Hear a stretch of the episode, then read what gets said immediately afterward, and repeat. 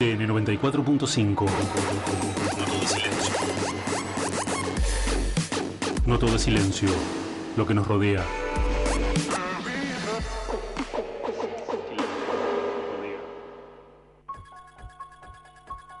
Hola, bienvenidos al programa Misterios Paranormales. Pueden llamarme Mike. Día veremos de dónde vienen realmente los gatos.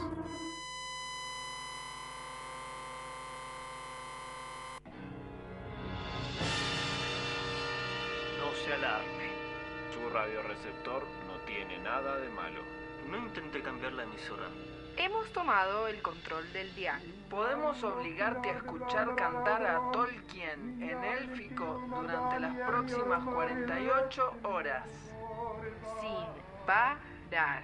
Pero como somos líderes benevolentes, Solamente vamos a hablar Durante las siguientes dos horas. De cosas que no le importan a nadie. porque a partir de ahora, los nerds heredarán la tierra.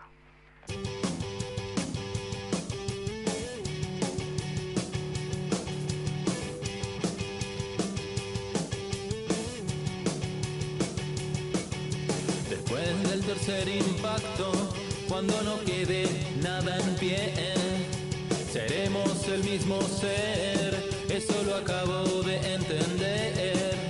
La ciencia será ficción y la ficción será la ciencia. Las leyes de la robótica gobernarán tu existencia. Inadaptados del mundo entero cantan su himno por primera vez. Verás ejércitos de inhaladores agitándose al amanecer.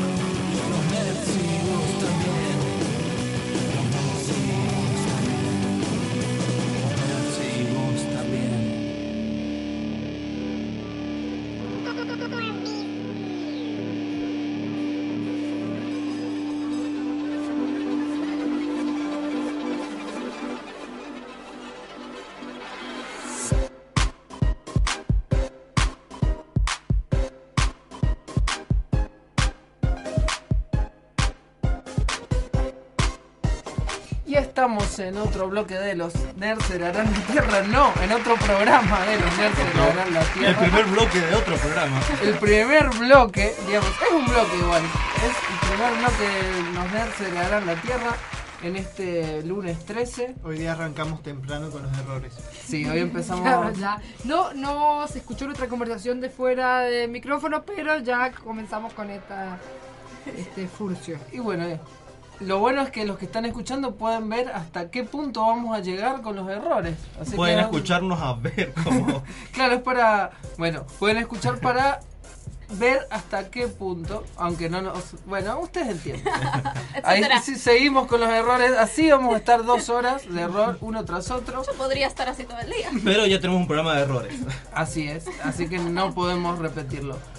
Eh, mi nombre es Paul Novenol, arroba mosca covalente. Soy aquel que se estuvo equivocando durante los primeros minutos de este programa, pero no soy el único que se equivoca porque. las últimas tres temporadas estuvieron acompañadas también conmigo, de Manuel Pupicatania, su viajero de tiempo favorito.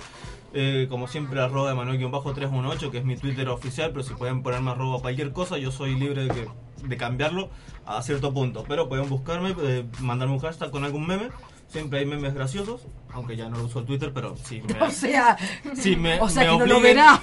O sea que si me obligan a revivirlo, me llegan las notificaciones, pero nunca hago nada con eso, así que si me obligan a revivirlo, yo lo comparto con ustedes. Así que, pero tampoco estoy tampoco tan solo, tampoco, debo, debo dejar de decir tampoco, porque hoy también nos acompaña. Hola, queridísimos nerds, soy Luna Narresti, alias Lara Blanco, y bueno, espero no equivocarme yo hoy, eh, pero bueno, eso es un poco difícil. ¿Vos qué decís, Pup? Y voy a empezar a contar. Bueno, el, el reloj está. empieza ahora. Eh, bueno, y no estoy sola porque tengo a mi compañera. Buenas noches, queridos y queridas nerds. Mi nombre es Angie, mi- minero Makanji, y estoy contenta de estar acá otra noche. Eh, lista, yo seguramente me voy a equivocar en algún momento, así que ni lo pongo en duda. Eh, quisiera, bueno, aprovechar este momento también para mandar un saludo general a todos y todas las nerds que estuvieron ahí bancando esta semana en una publicación eh, un poco polémica que parece que hicimos con respecto a la votación que se llevó a cabo en el Senado. Este, agradecer sobre todo porque nosotros habíamos, eh, primero que pensamos que iba a tener mucha peor repercusión y segundo que pensamos que no iba, o sea, sabíamos que iba a haber ciertos comentarios como los que hubo, te estoy mirando a ti, Carlos Pacheco, que seguro no nos estás escuchando. Eh, pero no, muchas gracias por el banque que hubo, que hubo también por el eh, a través del grupo Nerd, que de paso podemos aprovechar para enseguida resubirlo. Eh, y bueno, antes de seguir, recordar que tenemos de vuelta, desde, bueno, la semana pasada ya estuviste de vuelta, pero hacía mucho que no te teníamos por acá, Marian. No, eh, yo soy Mariano Rosales, arroba Chagneruda. Es un gusto haber vuelto de los eh, confines estelares del cosmos.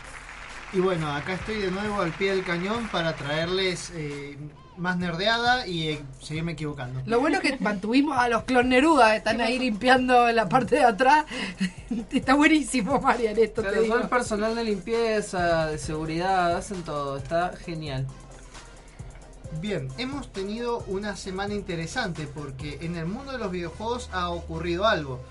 El tema es así, quería revivir algo de Final Fantasy IV, quería ver la introducción porque tenía una duda y cuando quiero ir a ver, eh, solamente quería descargar, a ver, estamos en contra de la piratería, pero la verdad es que me bajé el room para ver una cosa solamente y me Sí. encontré con que todas las páginas estaban caídas. ¿Por qué fue Pupi? Sí, resulta que hace un par de semanas Nintendo empezó a aplicar una demanda nada más a dos páginas, las dos páginas más grandes de rooms y emuladores que hay. Eh, y estas dijeron, bueno, eh, podemos pagar lo que nos pide Nintendo o cerrar. Y Nintendo los demandó por una fuerte cifra, porque estaban pidiendo más o menos 40 mil dólares por cada videojuego. En una página de rooms y emuladores de Nintendo, eh, el- sigas precios astronómicos y las páginas decidieron cerrar. Y muchas páginas antes de llegar a este punto de la demanda decidieron cerrar porque hay un problema que Nintendo tiene la razón por arriba. Sea, ante cualquier juez, Nintendo tiene la razón. Ellos están haciendo un delito y algo. Están amparados, claro, porque Sí. es ilegal, al fin y al cabo. O sea, nos duela o no, es ilegal lo que hacían las páginas.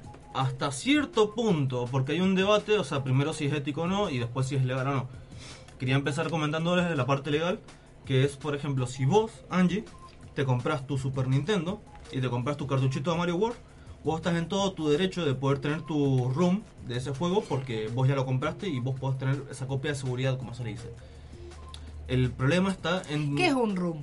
Es una copia de seguridad del cartucho. Ah, buenísimo, Del- porque algunos de CD, nosotros no eso. tenemos la más pálida Pero digamos que se utiliza para, Para- piratería. para piratería. Usás esa copia, te bajás un programa que es un emulador que le hace creer a tu computadora que es la consola de, de- que hacía andar tal o cual juego y entonces lo jugás ilegalmente. La cosa es que es legal si vos tenés la consola y el cartucho. Claro, porque tenés tu copia de seguridad para no gastar el cartucho o el CD o el que, juego realidad, que sea. eh, ante la ley, nosotros tenemos el derecho a hacer con eso que compramos lo que queramos, excepto distribuirlo. O sea, yo puedo tener mi room, pero si yo a vos te lo vendo, o te lo regalo, o sea, te doy una copia, ahí estoy quebrando una ley. Eso, por eso estas páginas cayeron tan rápido, porque están compartiendo esto, que en teoría no se debe, porque cada uno, si quiere su copia de seguridad, la tiene que hacer uno mismo. Así que dentro de todo es legal para el usuario, pero es ilegal para los que lo distribuyen. Y más sumándole que estas páginas te ponen siete acortadores de, de URLs eh, para bajar un solo ROM, te hacen esperar 5 segundos, ver publicidad, ver publicidad para hacer algo. Y eso también ¿Genera plata? genera plata. No, estás eh, sacando plata con el material de otro. Claro, porque esas páginas, los acortadores... eh, Te dan un te dan- centavo, dos centavos por cada clic Claro, son, son publicidad, si no me equivoco, ¿no? Publicidad. Entonces, claro, ahí estaba sacando beneficio de los ROM, que los ROM son memoria de solo lectura, es lo que estuvimos hablando, solamente el videojuego suelto, sin nada que lo ejecute. Y eh, por eso, eh, ¿me puede decir, Pupi, cuáles son las páginas a las que se demandó? Eh, Cool Room y la otra es una variante del mismo dueño, pero con otro nombre, que es como algo que pasa mucho, es que una persona abre dos páginas y las hace competir entre ellas, aunque el dueño es el mismo. Entonces una era Cool Room y la otra no me acuerdo bien, pero a causa de esto cerró Emo Paradise. eh, y hoy cerró otra página más, que no es tan grande, pero por miedo cerró porque era una página exclusiva de rooms de Nintendo. El problema está que uno dice, bueno, son room viejos, pero en el caso de Emu Paradise podías bajar juegos hasta de Wii, casi de Wii U, muy escondido en los foros, pero estaban, ¿entendés? El problema es cuando tocan tocan tecnologías muy nuevas y otra parte es que el problema es que Nintendo ahora, con la salida de la Super NES Mini, la NES Mini, y ahora con el online de pago de Switch, que es lo que te da el online de pago de Switch, te da los juegos viejos con modificaciones para jugar online, viste todo eso, pero en parte te da juegos de NES, de Super NES, cosas así. Y ven que el negocio de los ROM le está metiendo mano en el mercado. Por eso, igual, siempre ha hecho demandas hace mucho, pero primero es como le está ahí avisando, le está avisando, le está avisando. Pero ahora se puso las pilas. Entonces dijo, bueno, estoy a punto de sacar esto, quiero que cierren ahora o nunca. Bueno, la verdad que eh, habrá que seguir el qué, pasa acá, qué es lo que, se viene, qué no. Y no es la única situación polémica, digamos, que hemos tenido estas semanas en el tema, digamos, que nos incumben a los nerds. Porque, bueno, justo estábamos hablando detrás del micrófono que salió, eh, digamos, la cadena ABC, que es la cadena que desde hace años tiene la, eh, los derechos para la tele- televisación de la entrega de los Oscars, hace rato que viene presionando debido a que eh, año a año está cayendo cada vez más el, el El número de personas, el rating, el número de personas que la ven, y hizo algunas eh, modificaciones, entre ellas, bueno, la, la ceremonia empezará, tendrá que empezar a ser más breve, no podrá superar las tres horas. Algunos premios se darán aparentemente durante las tandas publicitarias. Pero lo más importante, y lo cual me parece de ahí que da para un. y que ha dado para el debate, ha sido la colocación de una eh, vigésimo quinta en, eh, eh, categoría que va a ser la de mejor película popular. Popular. Esto en realidad, si lo pensamos, tiene una, no te diría larga, pero no es la primera, no te diría una larga historia, pero no es la primera vez que ocurre en los Oscars. En el año, si no me equivoco, 2008, eh, el, hasta, hasta el año 2008, la Academia otorgaba cinco nominaciones a Mejor Película. ¿Qué pasa en el año 2008? Una película aparece con ocho nominaciones en distintas categorías y no aparece nominada a Mejor Película, que es Batman el Caballero de la Noche. Sí. Entonces, ¿qué dicen? Acá estamos haciendo mal. ¿Cómo podemos tener una película nominada a ocho nominaciones y no nominada a mejor película. O sea, si al fin y al cabo en general es lo que ocurre, las mejores películas están nominadas en casi todas las otras categorías. Entonces dijeron, no, lo que vamos a hacer es extender la cantidad de películas, vamos a dejar de nominar solo cinco para que puedan entrar mayor variedad de películas. Entonces, a partir del año 2009 fueron nueve las nominadas a mejor película. ¿Qué pasa? Que la academia siempre estuvo dirigida por las mismas personas. Entonces, lo único que hicieron fue meter cuatro películas más que no eran, diga, que entraban dentro, digamos, de los mismos cánones estéticos y fílmicos de las otras. Entonces, en los últimos 3, 4 años podemos decir eh, que son muy pocas las películas que fueron nominadas a mejor película y habían sido realmente vistas por alguien. O sea, hubo un año, si no me equivoco, 2016, en la que la única película de las nueve nominadas que había eh, generado algún tipo de ganancia en taquilla, o sea, que había sido realmente una película que la gente normal iba a ver, había sido American Sniper de Clint Eastwood. Entonces, eh, hace años que vienen replanteándose sobre cómo pueden hacer, porque al fin y al cabo, hoy en día la industria cinematográfica depende principalmente de, de blackbusters, como son las películas, por ejemplo, de superhéroes, las películas de acción, etcétera Y un poco después, a fin, a, a a fin del año comercial, se lavan la cara, digamos, o sea, se llenan de guita con Avengers y después a fin de año se lavan la cara y nominan eh, una película de cine arte que no conoce nadie. Entonces un poco es esa hipocresía clásica, ¿no? Que vivimos tanto los nerds, ¿no? Entre el canon y lo masivo, que un poco la academia está llevando a, a buscar de alguna manera reivindicar. Por supuesto, no hay, no faltaron los que salieron a decir que la academia se estaba prostituyendo con esta medida. Igual los Oscars siempre fueron un concurso de popularidad y solo van el que tiene más popularidad en, en ese grupito de Pero en una parte me gusta esta nueva idea, pero también me molesta porque, por ejemplo, hace unos años tuvimos a Logan o a Wonder Woman ahí participando en los Oscars. Es como que ahora van a ser más fácil que se lo ganen porque esas películas se ganaron estar ahí. Eran películas de Sí, pero ni Logan ni Wonder Woman fueron nominadas a mejor película, a pesar de que Logan, para mí, Película. película. Mad Max, chicos, Fury Road, no fue nominada a mejor película. Charlize Theron Bien. le chorearon ahí la nominación al Oscar, que se la merecía, ni la nominaron. Eh, Wonder Woman, la verdad, una película que, eh, para incluso los estándares del cine de superhéroes, o qué sé yo, películas como Black Panther, Infinity War, que realmente han, han llevado el cine de superhéroes a otros niveles, quizás. Infinity War no sabemos, estamos en Eh, este año. eh, está bien. Y sí, lo que pasa es que ahora se va, si, si aplican esto, muy probablemente Infinity War sería la candidata obvia para el primer premio, digamos. Pero un poco está pasando lo que pasó con la mejor película animada. Es decir, durante años este, se la ninguneó de alguna manera. De vez en cuando alguna película era nominada a mejor película, sabiendo que nunca, que nunca iba a ganar. Este, qué sé yo. el, eh, hasta que finalmente dijeron, no, bueno, es momento de que creemos la categoría de mejor película animada. Y bueno, a partir de ahí este, tuvimos la categoría que no tiene muchos años, no sé si no tiene 15, 20 años dentro de una historia de casi de más de 90. Y es gracioso como el pico de rating sube en ese momento después baja. Es que al final vos lo ves, un montón de gente te dice, la única, yo por ejemplo, hace fácil, die- hace 10 años que soy seguidora acérrima de la noche de los Oscars, durante el mes anterior toda mi familia y yo bajamos, porque bueno, las películas en la Argentina no se consiguen antes de que salgan los Oscars, eh, porque no las conoce nadie exactamente por lo mismo, y las vemos, vemos la, la, la noche de la ceremonia, hacemos una tremenda su- comilona y vemos la ceremonia. Y todos los años salimos sumamente decepcionados, porque las películas que nos gustaron, las películas que nos parece que entran más dentro de los gustos populares, si así se quieren, son una y otra vez ninguna, excepto por la categoría de mejor película animada, que siempre nos satisface, siempre decimos, bueno, siempre sabemos que va a ganar Disney. Disney. Sí, bueno, Igual- Coco. No, han ganado, por ejemplo, Shrek, eh, Chihiro. Chihiro, sí, o sea, en general es la única que no se guía por los cánones donde nunca gana la película de cine arte animado, digamos. Claro, y está bueno poner el debate sobre la mesa, porque la verdad es que, a ver, si creamos una nueva categoría de premio popular, ¿no es cierto? Películas de premio popular, significa películas como, por ejemplo, Logan, ¿qué categoría la vas a poner? ¿La vas a poner en película normal o la vas a poner en película popular? La vas a poner en película popular. Exactamente, y al mismo tiempo la están separando de todas las demás, porque Logan ganó una... no la, la nominaron, no ganó. Sí, a mejor guion. a Por mejor eso. guion, pero no, por ejemplo, no fue nominada a mejor película, siendo que era bastante superior a muchas de las películas nominadas. En este momento, de hecho, no puedo recordar ni siquiera quién ganó este año la mejor película. Eso pasa todos los años. Hace no, por ejemplo, un, eh, uno de, los, de las nominaciones que más me recuerdo fue el año que estaba nominado a Avatar de, de James Cameron. Y estaba también nominada la película de Hard Locker de su ex esposa Catherine Bigelow.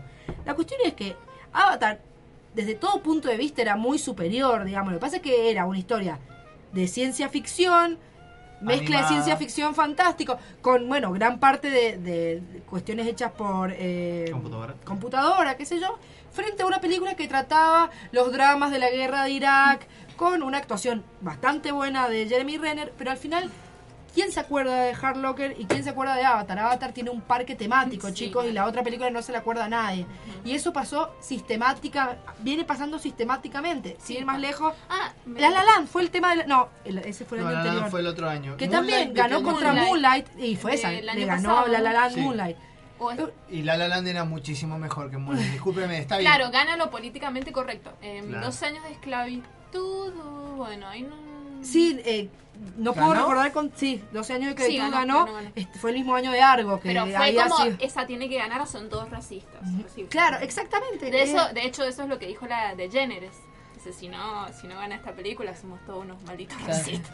Lo que pasa es que hay un montón de factores en juego. O sea, es como en todo, eh, eh, digamos, en toda maniobra de la donde hay una academia, en todo canon, eh, que nuestro programa de canon será olvidado porque nos salió muy mal y no, no- que preferimos eliminarlo de la historia de los nerds Y volverlo a hacer algún y, día. y volverlo a reinventar. Hacer el programa canónico de Canon. Claro, de una. Pero si lo hubiéramos hecho bien, justamente hubiéramos comentado esto. A ver, el tema de la academia es una lucha de poder.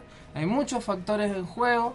Lo que eligen siempre responde a diferentes presiones y realmente eh, el tema de elegir un criterio estético con el cual aprobar o desaprobar tal o cual producto, en realidad siempre termina que ver con un termina teniendo que ver con una lucha de poder. Claro, eso sin duda. Lo que digo, yo particularmente celebro por un lado saber que hay películas que eh, realmente al fin y al cabo son las que están sosteniendo la industria cinematográfica de Hollywood hoy en día Y no que nunca ganan nada y que finalmente son reconocidas y se puede reconocer en ellas grandes cualidades estéticas cinematográficas de guion. Logan para mí es... eh, porque aparte es indiscutible, porque bueno, todos saben que yo tiraría algo más polémico, hablaría de Batman vs. Superman, pero digamos, Logan es indiscutible. No conozco a nadie, bueno, sí, No. hay un par de cabezas de termo que te dicen, ¿Ah, "Ay, se murió eh", y se quejan, pero la realidad es que en general eh, está casi indiscutido como un peliculón. Bueno, para mí Mad Max Fury Road, otro peliculón así, y son sistemáticamente ninguneadas porque son consideradas de menor calidad por ser masivas. Entonces, por un lado, celebro que entren en el, en el circuito de premios, pero nunca voy a celebrar que haya que separarlas de las Claro. otras películas para considerarlas este, eh, merecedoras de un premio. Claro, siguen estando separadas, siguen siendo esto es el cine y esto es el popular. Exactamente, ¿entendés? Y nosotros lo vemos en todo, lo vemos en la literatura, como este, en general, o sea, eh, Sí, Hay- hay- ya es como sinónimo de literatura. Exactamente, exactamente. Y no, no Este- necesariamente es así. No, de hecho, no. Y, y ¿sabes qué pasa? Que, que hay ahí también detrás una idea evidentemente elitista, de pensar que lo que ve mucha gente, que el, el pueblo no puede saber qué es lo que es bueno. Digamos, Total, la hay, gran hay cantidad de personas gente. que se rigen por ese criterio. Claro, la gran cantidad, la gran masa de la gente no puede estar yendo a ver una película que tenga este calidad. Y la realidad es que para mí, sin duda, Logan demostró lo contrario. Para mí, Wonder. Woman también, este, Black Panther, un- películas que aparte han logrado eh, tomar, tomar temas que son súper vigentes y no tratarlos de una manera que te querés pegar un tiro, ¿entendés? Vos podés hablar del racismo sin tener que hablarme de cuando los negros eran esclavos, podés hacerlo con un superhéroe que está re bueno. Sí, pero lo hacía todo el tiempo. Antes que vayamos a una tanda, me gustaría des- eh, decir feliz día del zurdo a todos los zurdos. Hoy es el día del zurdo. Así Y que tenemos bueno, dos zurdos acá. tenemos dos zurdos acá, así que bueno, para todos aquellos que saben, porque uno aprende por la experiencia que existen tijeras para zurdos y abrelatas para zurdos. Yo lo aprendí con Ned Flanders. Con el Flander, y el claro. izquierdario. Yo me di cuenta, izquierdiario. Yo me di cuenta cuando no podía abrir, no podía cortar bien con unas tijeras y de pronto agarro unas tijeras y digo, wow, esto está funcionando bien.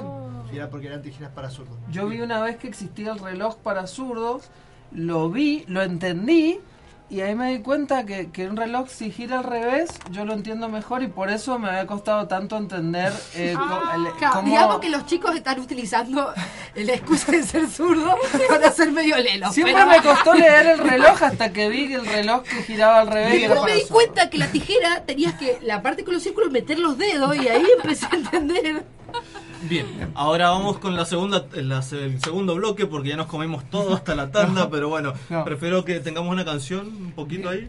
Vamos a escuchar una canción porque justamente en el Día del Zurdo decidimos dedicarle un programa a los dinosaurios y vamos a escuchar una canción que tiene que ver co- justamente con esto que es The Devil Put Dinosaurs Here de Alice in Chains dedicada a nuestro vaqui, eh, de Quilla, no vaquilla, de Quilla que está del otro lado y es un, un grunge, así que vamos.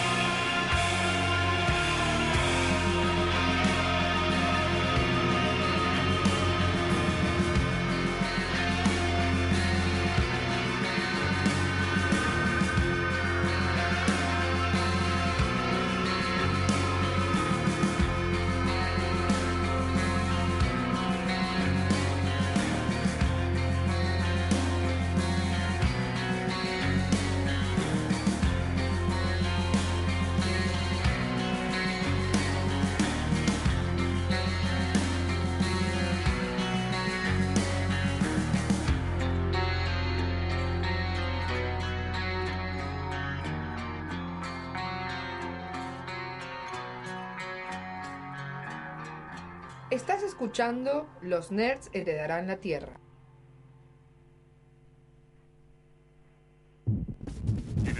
En el aire, la radio de la Universidad Tecnológica Nacional.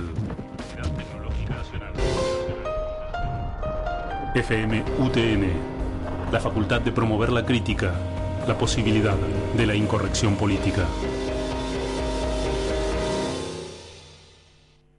Todos los martes de 22 a 24 subí a nuestro carruaje. ¿Cómo va, Miquito? Bien, señor Gepetto, qué gusto es estar hablando con usted. Tutti alla regina. Estoy en la calle, he dejado en la esquina la percanta. Eh, Román, él apóstata, me, me, me dice. Pero no me diga así, así me dicen los detractores. Todos a la arena. Yo me decía, Emi, ponete gomina, que me gusta que esté lustrosa. Todos a la reina. Hola, buenas noches. No se casen un martes 13, porque acabo de pelearme con mi esposa. Se nos está hundiendo el crucero. ¿Me estás grabando, Periquillo? Soy Alfredo de los Hornos y te invito Señor, señor. a escucharnos todos a la reina Hablen que no los escucho por el micrófono. 2018 recargado. Vamos a la tanda. En el aire, la radio de la Universidad Tecnológica Nacional. FM UTN, la facultad de emitir sonidos. La posibilidad de llegar a tus oídos.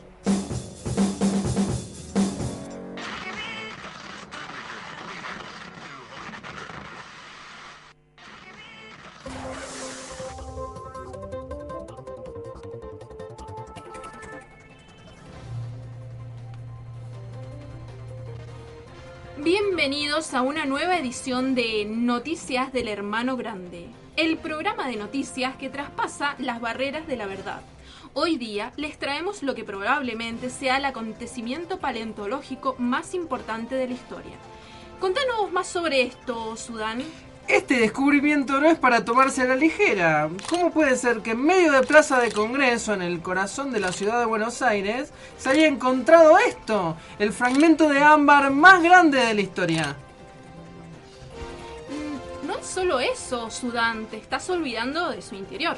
Exactamente, esto no se queda acá, porque dentro del ámbar se encontró a todo un grupo de dinosaurios completos. No uno o dos huesos, completos. He visto imágenes y no se puede creer. Grupos de científicos especulan sobre cómo sacarlos. Ha pasado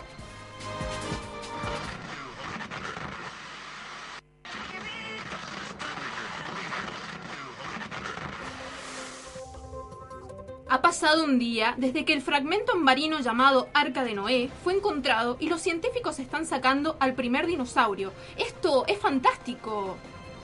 Esperen, ¿qué está pasando? El dinosaurio estaba vivo. Se está comiendo a todos. ¿Qué es eso? ¿Un rayo láser?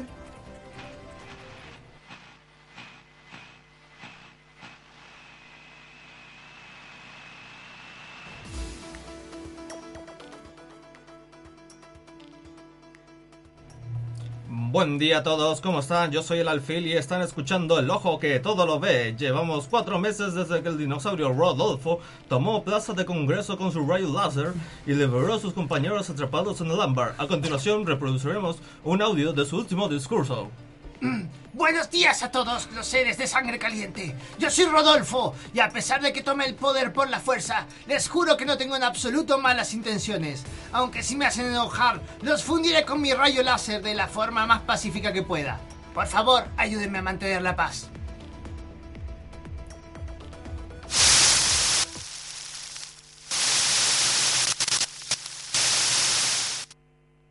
Conforme lo establecido por el art- artículo 75 de la Ley 26.533 de Servicios de Comunicación Audiovisual, transmiten LRA, Radio Nacional, y el Televisión Canal 7. Buenos días. Soy el presidente Rodolfo, su dinosaurio favorito, y quiero transmitir un mensaje. Aunque soy un humilde velociraptor criado en una familia conservadora, ustedes verdaderamente me preocupan. La humanidad me preocupa. Con respecto a los reportes de gente atacada por dinosaurios, quiero afirmar que esto no es culpa nuestra. Después de todo es nuestro instinto, la culpa es de ustedes por ser tan deliciosos.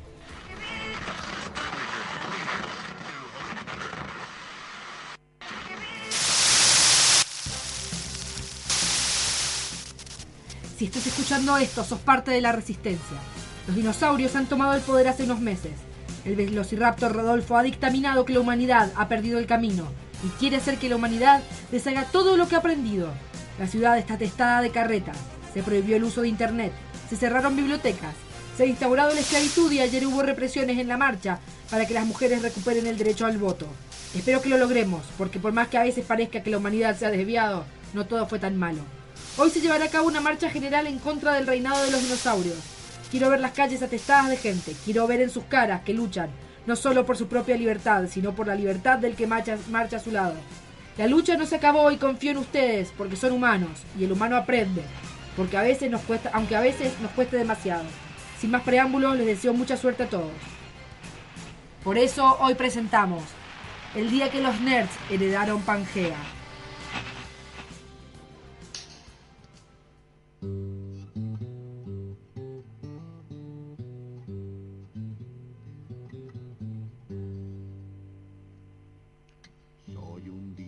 Dinosaurio y me llamo Anacleto. Por cosas del destino no morí en la glaciación.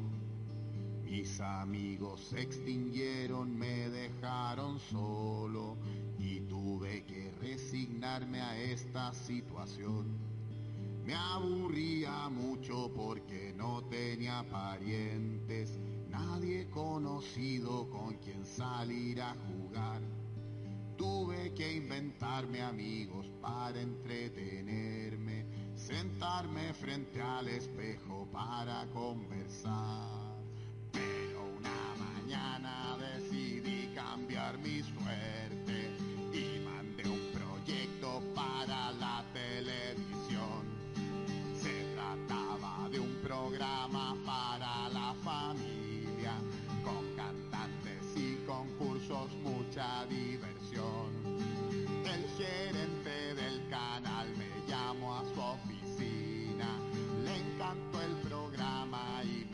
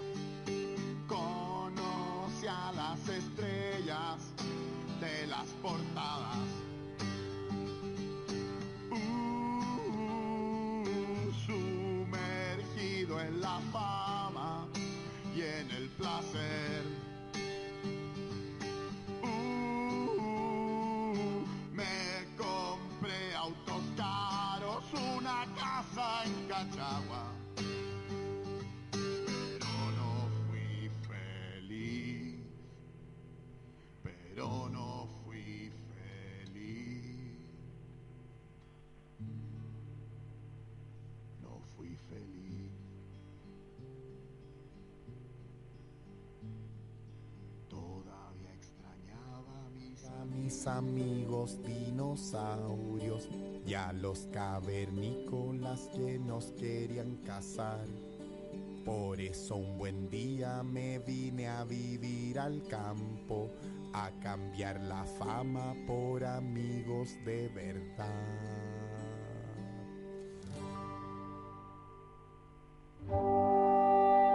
¿Te imaginas un mundo donde pasen música nerd en los boliches? ¿Venís seguido por acá? Sí, vengo seguido. Soy amiga del Stormtrooper de la puerta. Esta canción es mi favorita. Así será porque los nerds heredarán la tierra.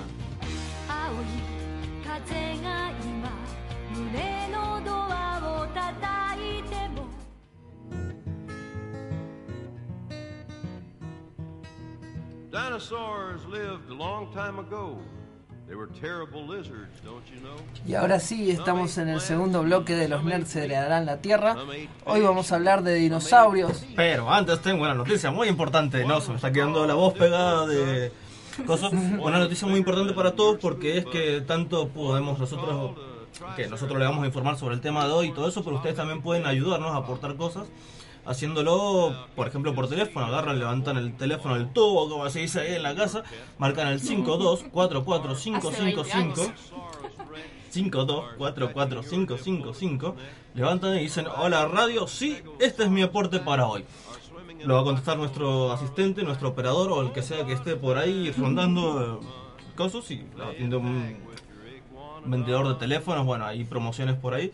Pero pueden llamar siempre y aportar lo que quieran. También pueden mandarnos un mensajito vía Facebook. Nos buscan www.facebook.com barra los nerds heredarán la tierra de MZ. O nos buscan en el buscador de Facebook, ponen los nerds heredarán la tierra y salimos ahí. Pueden mandar mensaje, les va a contestar un mensaje automático que es medio raro, pero igual los leemos y les Es contestamos. divertido, es Luego divertido. les respondemos. Claro, parece delirante cuando uno le llega ese mensaje y dice, "Ah, estos me están cargando, pero no, realmente los vamos a contestar. No, No, se me preocupen. cae bien esa máquina. No, lo que pasa es que por ahí hay programas que no tenemos internet acá, entonces no podemos estar al tanto de todo. Pero también, primera publicación de nuestro muro de Facebook, está una publicación marcada, que es el link para ingresar a nuestro Consejo Nerd, para que sean parte de este grupo de WhatsApp, nuestro concilio Consejo Alto, Consejo Nerd, donde debatimos temas varios, no solo durante el programa, sino toda la semana. Salen temas interesantes como dónde comprar una S, en dónde, dónde ver gente con la tierra plana. Sí, unas eh, morcillas están en buen estado también. también cómo diferenciar la carne lavada con la bandina. Temas que le importan a la familia y no podemos abarcarlos todos en el programa. Pero también pueden mandarnos hashtags con sus memes en arroba los nerds, el, arroba los nerds eh, MDZ, me estaba confundiendo con mi Twitter, pero ponen ahí numeral, el meme de esta semana de dinosaurios relevante, para el tema de hoy, el programa es este y lo ponen subir imagen ahí. También pueden subir sus fotos con la radio mientras nos escuchan o con sus teléfonos, que no pueden sacarle fotos a sus teléfonos. Con Hashtag. nuestro Instagram, que es arroba los nerds MZA.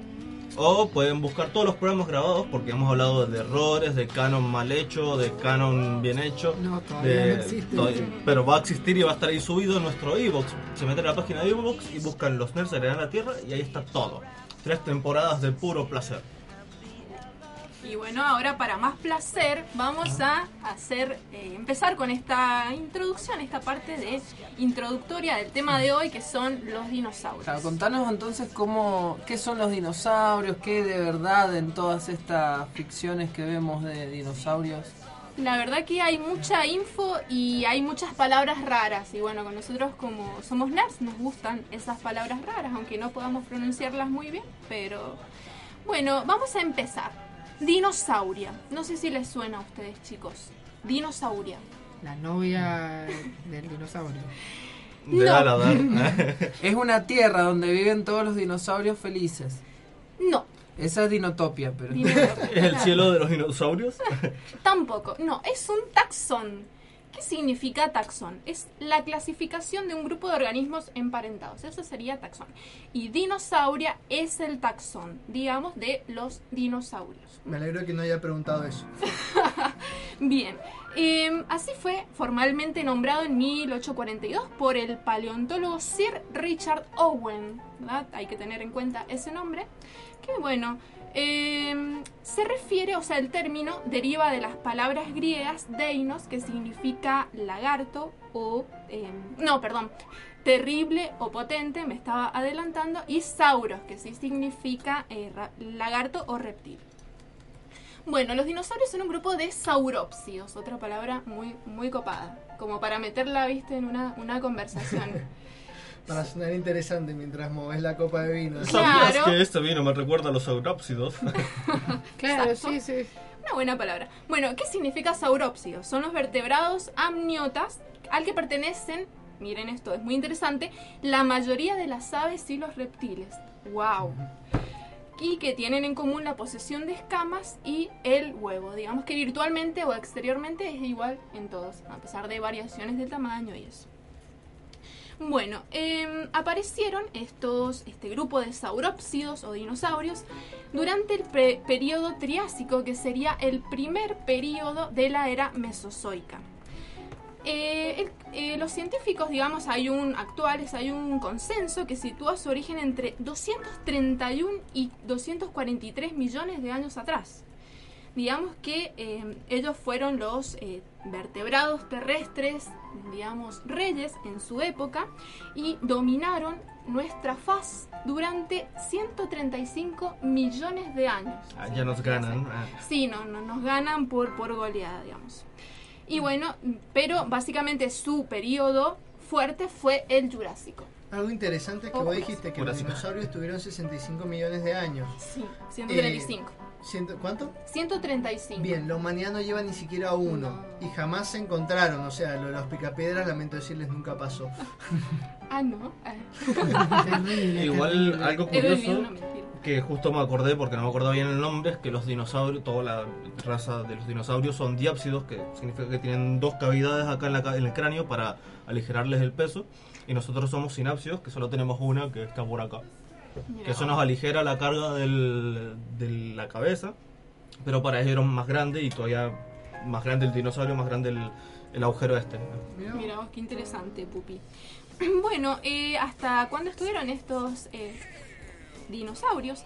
Hasta el final del Cretácico, que digamos es la tercer, eh, el tercer periodo de la era mesozoica y es justamente la que va a poner fin a esta era mesozoica.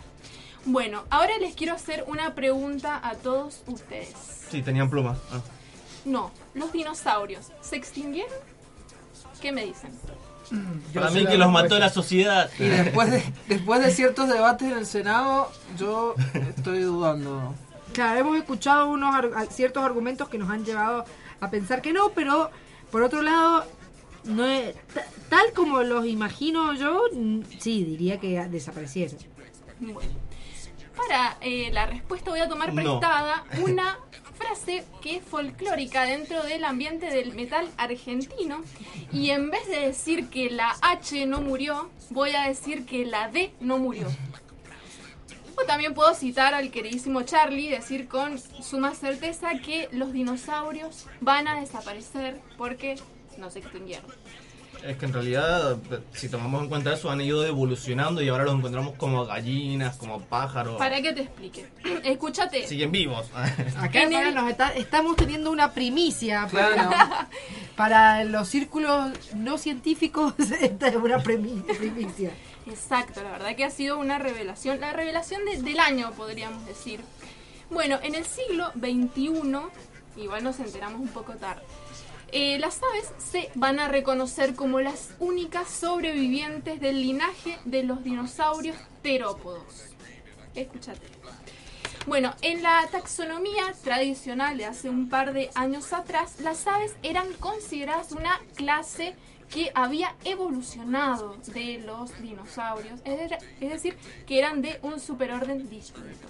Sin embargo, hoy en día, digamos que los paleontólogos que se dedican a los dinosaurios van a rechazar esta, esta definición taxonómica de estilo tradicional y van a abogar por una por la nomenclatura filogenética que digamos este enfoque va a decir que para que un grupo sea natural eh, todos los descendientes todos los descendientes de los miembros de ese grupo digamos que tienen que incluirse en el mismo E igual hace un par de años creo que yo traje una noticia que era que en unos laboratorios que ah, se experimentan genéticamente habían logrado hacer que unas gallinas nacieran con patas de dinosaurio, pero no las dejaron nacer por un coso. Ay, Van deshabilitando, van deshabilitando cadenas de genes hasta reactivar genes olvidados y se puede llegar a, a revivir una especie de gallina dinosaurio, pero eh, hay todo un complejo por atrás de filosofía y ética, Sí, por los cuales bioética. los matan antes de nacer. Todos Claro, vimos Jurassic Park, por favor. No, Gracias y- por no, eso, y- y otra- feminazis aborteras. Ojo, que Jurassic Park salió en la misma época donde se, de- se decía que los dinosaurios tenían plumas. Y para, para excusarse dijeron en la película, sí, es que como pedimos, eh, perdimos cadena genética, la, usamos una iguana, no me acuerdo qué cosa. En la película de Jurassic Park te lo explican ahí para decir para que no los vean con plumas. bueno Y les quitan un poco de lo aterrador, ¿no? A la imagen Sí. del dinosaurio que doble pluma ya. Es más, el Velociraptor es más chiquito que la mesa esta, para que se den una idea. Y en- Sí. ahí lo hacían gigante. Sí, de una. Ya voy a hablar de eso. Muy buenos aportes, Pupi. bueno, eh, ¿por qué son dinosaurios? Porque hay toda una explicación acá de, con nombres raros que la verdad que está muy buena. Como para contestarla en una noche de de birras, ¿verdad? En un bar y ser el centro de, de la fiesta. Se- les debo la pronunciación. Eso sí. Bueno, las aves se clasifican como pertenecientes al subgrupo Maniraptora, que son coelurosaurios, que a su vez son terópodos, que a su vez son saurisquios y que a su vez son dinosaurios. Miren qué muy bueno, che. Bueno, eh, ¿qué son los dinosaurios? A ver, son un grupo diverso, bastante diverso de animales desde el punto de vista taxonómico, morfológico, ecológico. Y bueno, obviamente usando la evidencia fósil, los paleontólogos se han encar- encargado de identificar cerca de 500 géneros y más de 1000 especies y contando. Digamos que todo el tiempo se están descubriendo nuevas especies y géneros que alrededor de todo el mundo. Algunos eran herbívoros y otros eran carnívoros. Y digamos que los primeros fueron bípedos. Sin embargo, incluyeron especies cuadrúpedas y algunas otras, digamos, que podían alternar estos dos tipos de locomoción. Los cuernos o crestas eran comunes a todos los grupos de dinosaurios. Era la boda. Exacto. No, y no solo eso, sino que usaban eh, armaduras óseas o exoesqueletos, digamos, para ser más populares, y espinas. Bueno, también la evidencia sugiere que la puesta de huevos, sí, está bien dicho, y la construcción de nidos también era un rasgo que compartían todos estos seres. De hecho, lo que nos está diciendo eh, Gabriel eh, por el grupo del Consejo Sí. NERD nos dice: tenían plumas, ponían huevos y cuidaban a sus crías y eran bastante inteligentes. En las películas los muestran como monstruos estúpidos. De una, de una. Eh, depende de la película, hay unas en las que se salvan. Y hay que decir, por Ah, ejemplo, eh, Jurassic World, es eh, verdad, el personaje de son- Blue, por ejemplo, ¿no? Está este dinosaurio que ya casi es como una especie de, de mascota del Sí, personaje sí, de. Chris Pratt. eh, es bastante amoroso, digamos, no es un monstruo. Bien, pero yo quiero ahora escuchar a un dinosaurio cantar, pero algo algo bien argento, así quiero algo bien... No no murió. no iba a decir peroncho, pero bueno. hemos, hemos estado mencionando mucho al heavy metal y al metal argentino. Y bueno, el, el metal tiene mucho que ver con los dinosaurios. Digamos, la, la expresión musical de los dinosaurios es o la música infantil o el heavy metal. O los dos juntos. Bien, o, o los dos juntos, como es el caso de Heavisaurios, que es la banda que vamos a escuchar ahora, que es una banda compuesta íntegramente por dinosaurios, que en realidad tiene su origen en eh, una, la banda Heavisaurios, que es finlandesa. Sí. Em, pero eh, Esta vamos es popular y nacional. es popular y nacional y toca mucho mejor que muchas bandas que también están compuestas por dinosaurios en la vida real. Así que vamos a escuchar a Heavisaurios y Metal Jurásico.「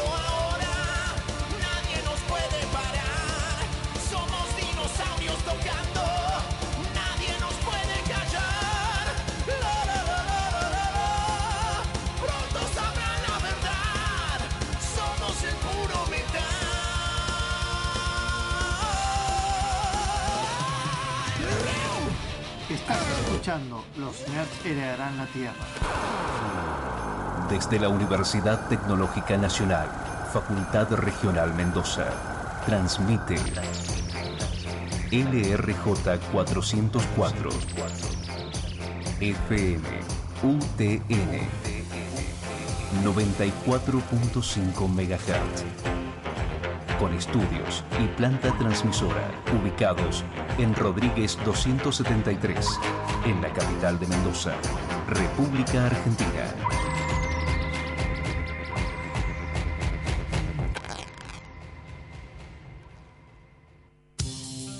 ¿Te gustaría grabar un disco con tu banda? Que tu música suene en el top 10 del ranking de todas las radios del país.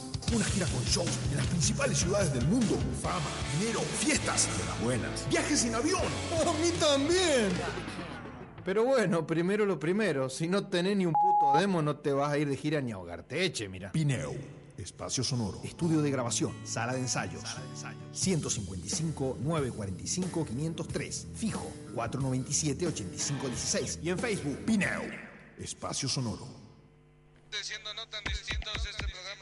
Este lunes, la tarde de la UTN nuevamente, se, Nuevamente hace sentir. se hace sentir. Arranca No tan distintos. No tan distintos. El programa que cambia tu manera de vincularte con la radio. el programa semanal que lo tiene todo, todo y también lo que los demás quieren tener. No tan distintos. No, tan, distintos. No, tan distintos. No tan distintos. Lunes por la 94.5.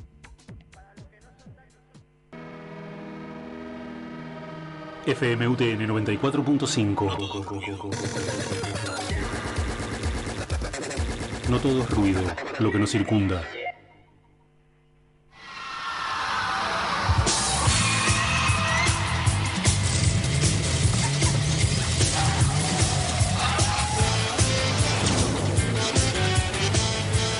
En el siglo XXVI, la raza humana enfrenta una lucha heroica por la supervivencia. Las fuerzas de la naturaleza están totalmente fuera de control. Ciudades poderosas se han destruido y los dinosaurios han regresado a reclamar la Tierra.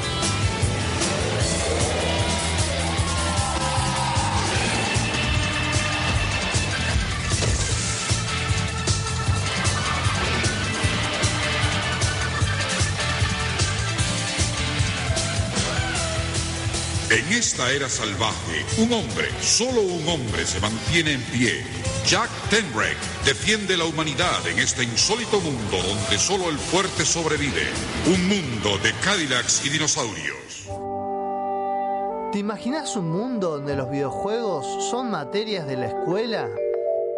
¿Cómo puede ser que te saques un 8 en Minecraft? Pero tengo el mejor promedio en dinosaurio de Google Chrome.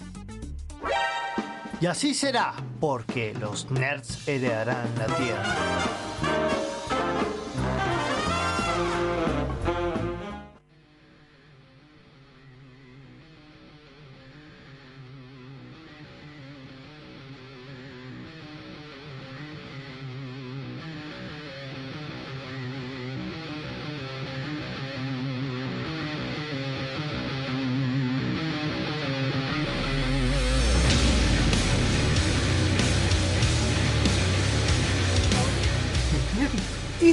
En otro bloque de Los Nerds se harán la Tierra en nuestra noche de dinosaurios, escuchando mucho metal prehistórico. Y vamos a seguir entonces, Luna, ¿querés seguir contándonos acerca Sí, de los dinosaurios de verdad? ¿no? Sí, más, más curiosidades. Bueno, Para, eh, para. Sí. ¿Los hebisaurios no son de verdad? Eh, yo No. creo que sí son de verdad, son de verdad. Existen en nuestros Eh, eh, corazones. yo, o sea, me estás diciendo que el video en el que está un dinosaurio tocando la guitarra como con una especie de raspas naranja no es un dinosaurio de verdad. Yo creo que, que es cierto. Yo Eh, creo que eh, es verdad. Es porque y- creemos en. Y que todo esto que está diciendo Luna en realidad es una conspiración que han hecho para De ocultar la verdadera Claro, existencia sí, de los sí. dinosaurios. Obvio, la Tierra es plana y en un lugar de la Tierra, en un lugar del disco, están todos los dinosaurios juntos. Con la más, es NASA. así, de un En lado estamos de la nosotros Tierra. y mirando para abajo están los dinosaurios. Pero como si los dinosaurios no son reptiles, ¿por qué nos manejan los reptilianos? No tiene sentido. Quizás no se extinguieron. O sea, ya hablamos de que no se extinguieron, pero quizás se evolucionaron una especie inteligente como Por favor, volvamos al, te- al tema de Luna. Muchos dinosaurios eran de gran porte, ¿verdad? Sin embargo, todos tenemos la idea de que todos los dinosaurios eran gigantescos. Y esto es un error bas- o sea, basado en el sesgo de conservación, ¿verdad? Que nos dice que obviamente los huesos más grandes eran los que iban a durar más hasta ser petrificados. Los chiquititos, digamos, se, que se, se podrían, se disolvían, entonces no llegaban a ser fósiles. Por Se los eso comían no- las mascotas de los dinosaurios. También, claro. Perrosaurios. Los perros, perrosaurios, sí. Bueno, y aunque la palabra dinosaurio significa lagarto, terrible, ¿verdad? No son lagartos. En cambio, sí representan un grupo separado de reptiles que, como muchas formas extintas, no muestran características tradicionalmente vistas como propias de un reptil, como las patitas en los costados, digamos, y la ectotermia, es decir, que eran de sangre fría. De hecho, acá Gabriel era quien Sí. nos estaba diciendo que sí, que tenían plumas, al parecer, estos, estos seres prehistóricos. Bueno, eh, Y eso ya era de la época cuando salió la primera película de Jurassic Park, nada más que yo justo lo- claro, cuando se aprobó que todos los científicos dijeron, sí, sí, tienen plumas, hay consenso.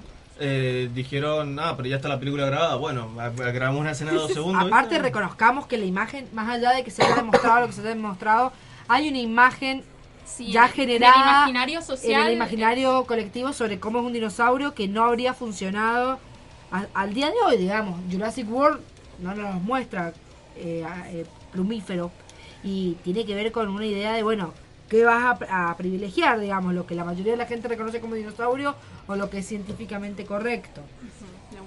El otro dato curioso que en Jurassic Park es un error de la película. Sí. Que viste que dicen que sacan el ADN de un mosquito del ámbar. Sí. Y lo gracioso es que el ADN no puede perdurar creo que más de 500 y pico de años. O sea, por eso al mamut eh, hubo una- un tiempo en el que se podía haberlo clonado. Ajá.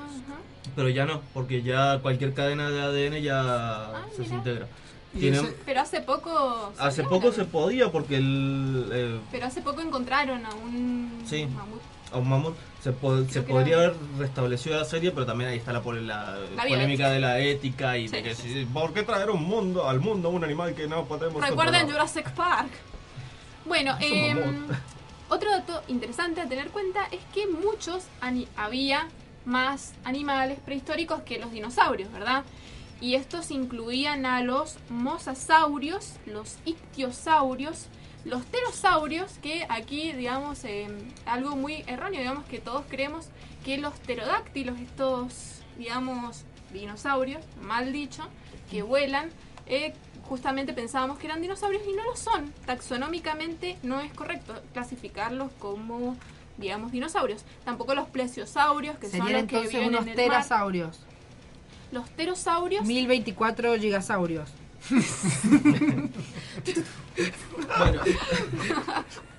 Creo que no nos vamos a poder recuperar de ese chiste. Ay, somos unos nerds.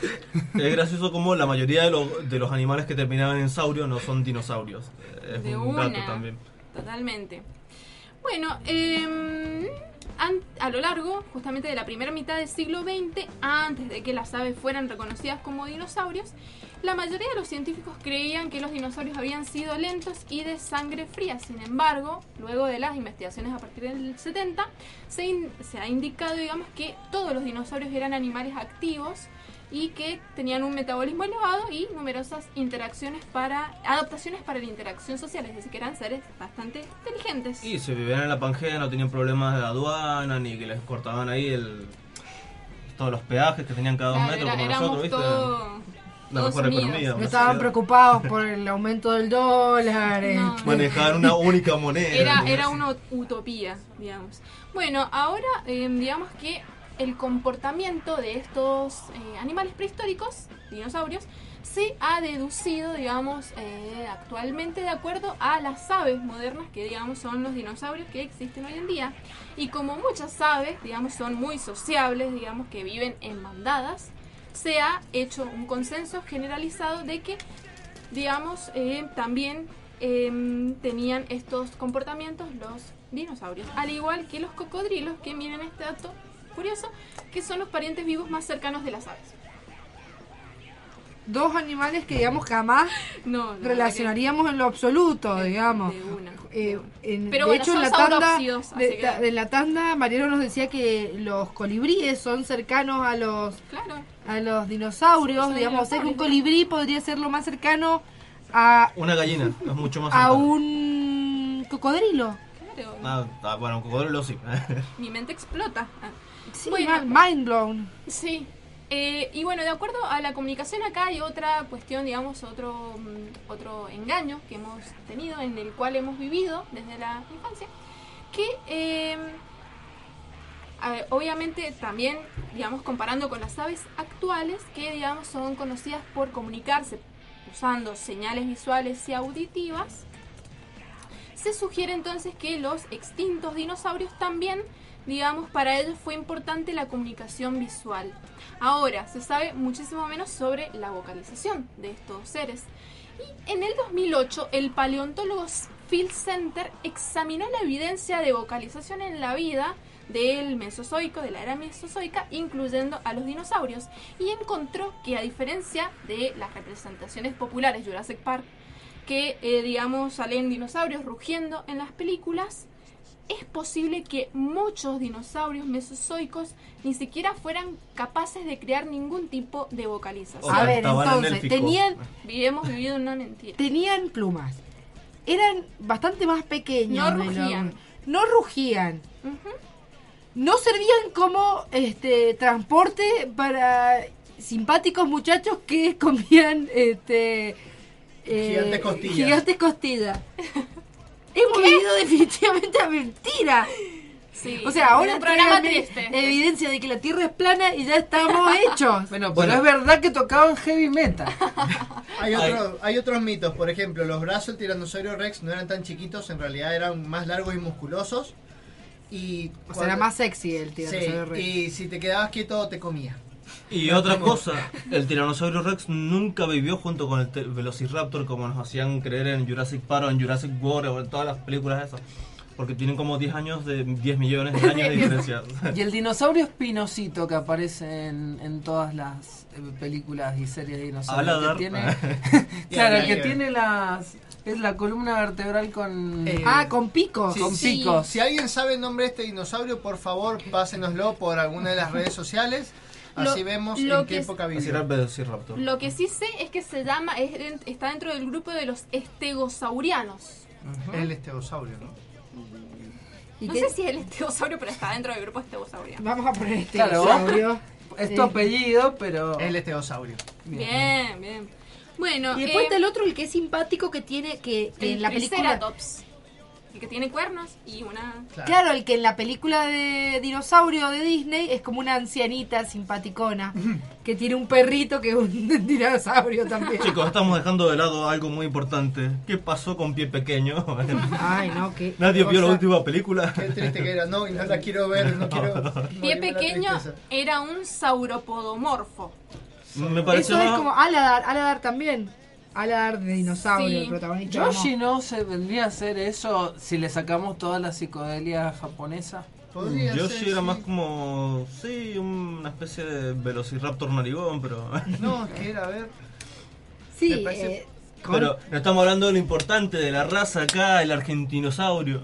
Sí, mal. Bueno, ahora vamos a dinosaurios en Argentina, que digamos que nuestro país es, ha sido cuna de importantes hallazgos. Digamos que de, en eh, el 10%, ¿verdad?, de los restos fósiles de dinosaurios hallados alrededor del mundo, bueno, el 10% pertenece a nuestro país. ¿Qué tal, no? ¿Viste? Somos lo mejor de la Pangea. Bueno, eh, eh, nombres graciosos de dinosaurios en Argentina. Eh, un dinosaurio de Chubut, ¿cómo se puede llamar? Eh, ¿Chubusaurio? Empanadosaurio. Las empanadas no son exclusivas No, de Chubut. pero yo pensaba, ¿cómo se llamaría un, empa- un, Inflasaurio. un dinosaurio argentino? Digo, de- capaz que le ponen tipo esos nombres, como Milanesat. Dinos, El Milanesat, de Mi- que, bueno, Milanesaurio. No, Chuck estuvo bastante cerca. Chubutisaurus insigne. ¿Qué tal, ah? ¿Qué te ganas? No, no muy creativo, pero. No, eh, ese está, diga, es de Chubut. Ahora nos vamos a Salta. ¿Cómo se puede llamar eh, un dinosaurio encontrado en Salta? Ese es el empanadosaurio. Empanadosaurio con pasaurios. No me que es saltasaurio porque sería mucho. Volviste a ganar. No. Sa- Saltasaurus loricatus. Son esos momentos donde prefería ¿Y no saltaba, ganar. saltaba alto ese dinosaurio? Mm, no, porque no tenía pies. No comen. ¿Podían saltar los dinosaurios? Ah, sí. Eh, Una vez descubrí que el único animal que no puede saltar son los elefantes. Los elefantes no. saltan. Eh, eh. Por eso en el zoológico acá lo tenían encerrado en un pozo. Porque no Sabemos entonces que los mamuts no saltaban, pero los dinosaurios. Algunos sí, seguramente. De, hecho, viste que muchos tenían como unas patas traseras bastante... Como la de los que- canguros. Sabemos que Yoshi salta muy bien también. Bueno, tenía Bueno. muchas articulaciones en las caderas los dinosaurios. Bueno, Ah, o sea, eh, Le gustaba bailar el. el- Por eso bailaban la canción de bailar de Walk the Dinosaur. Sí. En la provincia de San Juan, ¿qué, qué dinosaurio puede...? Piedrasaurio. Piedrasaurio. No, Pica piedra. Proterochamsa barrionuevoy. No, ese Ay, me encantó. bizarro. Ese me encantó. Espera, espera, espera. El, el de, el de Mendoza se llama Bomba de Naftasaurio. I don't know. I don't know. Eh, no, no encontré de Mendoza. Pero, ah, en el Consejo Nerd hay un- el represaurio. uno de nuestros. No, eh, no, acá nos están oyentes- tirando unos nombres. Eh, Nuestro querido Bacajevi nos tira el humitasaurio. Ese sabe qué, pero ya me dio hambre. Eh, ese, ese tiene que existir, pero bueno. Después, sí, nos hablaron de el notoclosaurio, que era mendocino, según Gabriel. Él, él, claro, Gabriel. Bueno, joya, Gabriel, porque yo no encontré dinosaurios en Mendoza. Pero si acá en Mendoza se encontró el ejemplar más grande de no me acuerdo qué. No, no. Clásico, clásico. No, Era más grande que el de San Juan, Me ¿eh? diste, me, diste, me diste el pie, porque como los argentinos solemos tener un ego bastante grande, Grande. ¿verdad? El papa es argentino, tenemos una reina, que bueno, a ver, es holandesa, pero es argentina, máxima. Bueno, sí, también Argentina tiene el dinosaurio más grande del mundo. Tenía. El, ¿Cuál es el nombre? Se llama Patagotitan majorum. ¿Y por qué se llama así? Obviamente, bueno, es una fusión entre Patagonia, el lugar de origen, titánico por su tamaño, y majorum, Porque es recopado. No, porque eh, la familia Mayo, digamos que eran los pobladores de la zona donde se encontraron, no sé, igual quedó como... Pensé Ah, que era puro ego. Pensé era Claro, me imaginaba el Masporongasaurus, una Claro, cosa así. pero- ¿Cuántas copas tenés, Saurio? Bueno, se encontró en el 2012 en un campo en la provincia de Chubut y digamos, ¿cómo, a ver, cómo era este, este digamos, Patagotitán? Medía casi 40 metros de largo, es como un pie pequeño, pero gigante. muy gigante de una. Cuello, 12 metros, digamos, era un nene. Peso, 70 toneladas, que es equivalente a una decena de elefantes africanos. ¿se entiende? Interesante. Era un saurópodo. No que- se cuidaba la figura ese. no, no, no, no le hacía falta porque era No tomaba estirado. Coca Light. E- Era estirado, ¿viste? No se le notaba. Bueno, em, tenía eh, andar cuadrúpedo, cuello y cola muy largos y cabeza pequeña. Totalmente, como dijo él. Y bueno, ahí tenemos este titanosaurio, que es parte de los titanosaurios. Es argentino, digamos. Bien. Eh, Bueno, y este, desgraciadamente queda todavía ver el día que podamos ver la película argentina de dinosaurios. ¿No? Em, ¿Qué peli ah, y eh, digo, chicos, tenemos el dinosaurio más grande y no nos chicos, hemos pero el pará. No sé si sabían, pero el primer dibujo animado de la historia es el dinosaurio Gertie, que es de Winsor McKay, que es el creador del pequeño Nemo, de la- el Ne- Nemo en el País de los Sueños. Pero en realidad se considera que ese es el primer dibujo animado, pero el primer dibujo animado real es de un argentino. En realidad. Nosotros eh, inventamos los cables de televisión, y- de teléfono, de todo. vieja. Era un italiano na- nacionalizado argentino que es Quirino Cristiani. Así que en realidad el, el primer dibujo animado de la historia no es el dinosaurio Gertie, sino que es nuestro propio dinosaurio animado. Eh, Ah, ¿y era un dinosaurio también? No, no era un dinosaurio, Ah, pero, pues, no importa. pero es un dinosaurio para la historia de la animación. Bien. Chuck. Bueno, em, Acá lo piden a gritos. en- sí, estaban preguntando qué tienen que ver los dinosaurios con el feminismo. Pero es gracioso porque lo preguntó alguien que no está escuchando el programa, así que es como que. Bueno. En realidad, para explicar eso, vamos a hablar de la película Jurassic Park, que en realidad tiene un mensaje muy interesante que se resume en el siguiente audio.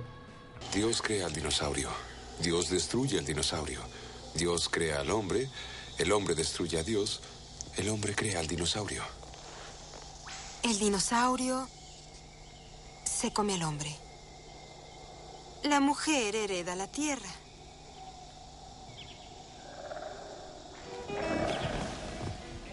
Bueno, ¿qué es lo, que dice acá? Lo dijo así.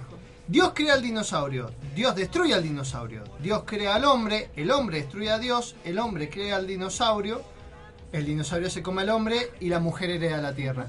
Este es el mensaje de la película, porque la película en realidad es el típico tema de ciencia ficción de... eh, Juanito y la- los dinosaurios. No, el tema, de, el tema de la ciencia ficción fundamental, que es el de Frankenstein, es hasta dónde vamos a llegar con la tecnología. Hasta qué punto la ética tiene que guiar a la tecnología. Entonces, también en otro diálogo, Malcolm, que es uno de los mejores, eh, el mejor personaje de la película, aunque sea un cerdo machista, porque lo introducen así. Este tipo es un machista que se hace el copado, pero los diálogos que tiene son maravillosos. Bueno, lo que dice justamente es, eh, estaban tan preocupados por saber si lo podían hacer que no se preguntaron si debían.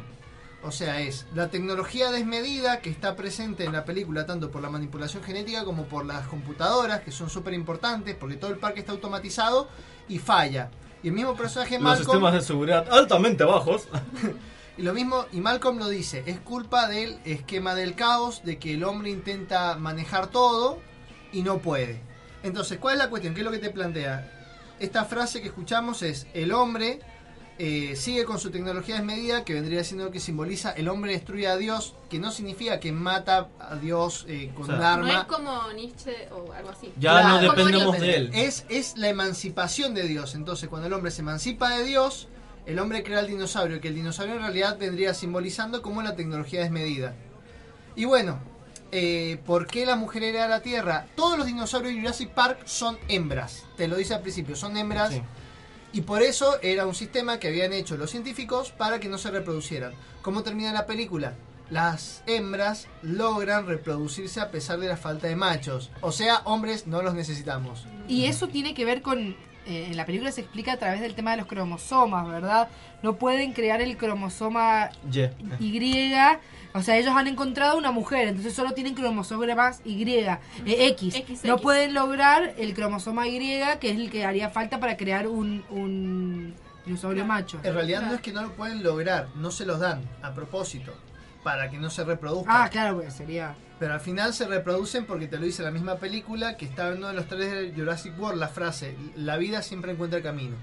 Entonces, de alguna manera esta vida encuentra el modo de perpetuarse, pero en realidad todo es un mensaje feminista. Hasta la descripción de los dinosaurios hace referencia a las mujeres. Si nos ponemos a ver atentamente, que en realidad no nos vamos a meter en eso, la descripción de los dinosaurios hace referencia a las mujeres. Por ejemplo, el, bueno, la cuestión es que hay un mensaje feminista importantísimo, hay un mensaje eh, en contra del antisemitismo, porque también eh, podemos relacionar esto con Foucault, que dice que el, Foucault es un filósofo que hablaba sobre los mecanismos de poder, la manipulación genética es un mecanismo de poder, intentan manipular eh, a estos dinosaurios para que no se reproduzcan y esto falla. Esta cuestión de selección genética y todo eso, bueno, nos recuerdan a los actos atroces de cierto señor con un bigote y un muy mal genio. Así que bueno, eso es más o menos lo que tienen que ver los dinosaurios con el feminismo. Si quieren saber más, busquen la revista Velociraptors. El número uno habla y desarrolla este tema. Amigos de nosotros que estuvieron acá en programas grabados pueden escuchar nuestra entrevista con ellos. Pero Paul, ahora quiero escuchar una canción algo de no sé, Progresivo. progresivo, algo A un variado. clásico, eh, así de una banda clásica. Claro, una banda clásica. Bueno, a ver, hemos escuchado hasta ahora, y yo me he esforzado en traernos canciones que hablen de dinosaurios de manera literal, que hablen de dinosaurios, no que usen la metáfora del dinosaurio. Y ahora sí vamos a escuchar una canción que utiliza la metáfora del dinosaurio como eh, lo que todos conocemos, una persona que eh, defiende ideales anticuados. em, Probablemente en el Senado de la Nación Claro. Argentina.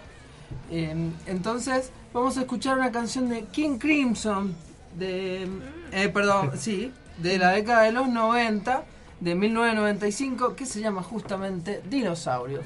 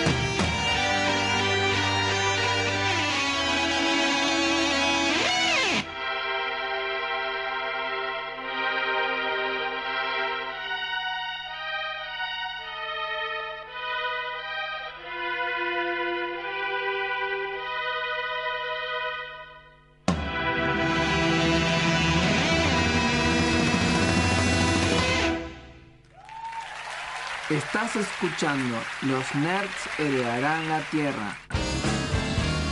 Hackathon más y mejor matemática. Viernes 24 y sábado 25 de agosto en la UTN. Hackathon, hashtag más y mejor matemática. Pueden participar todas aquellas personas mayores de 10 años interesadas en que los estudiantes primarios y secundarios, así como los trabajadores que las utilizan, tengan un mayor y mejor conocimiento de las matemáticas. Tenés tiempo de inscribirte hasta el 22 de agosto. Hackathon más y mejor matemática. Informate e inscribite en www.facebook.com barra más y mejor. Hackathon más y mejor matemática. En la UTN.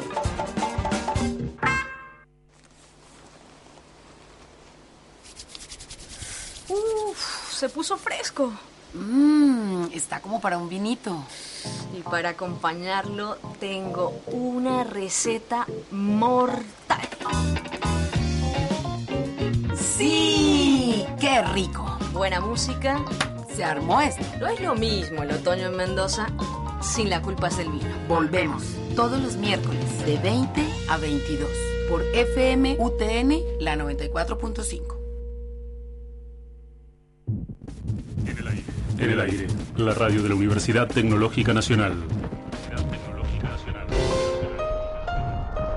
FM UTN, la facultad de llegar a todos lados, la posibilidad de ser escuchados.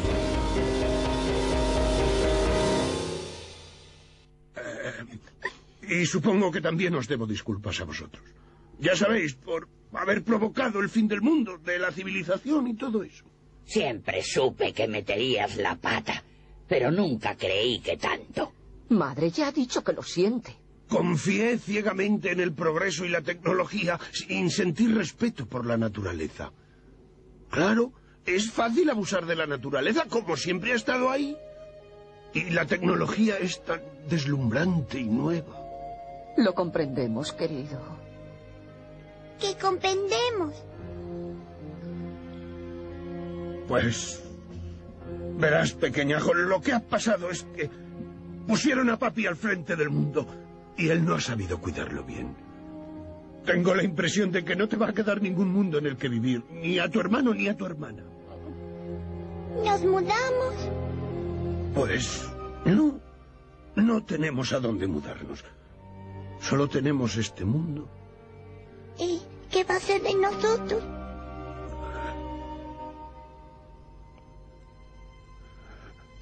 Yo no lo sé con seguridad.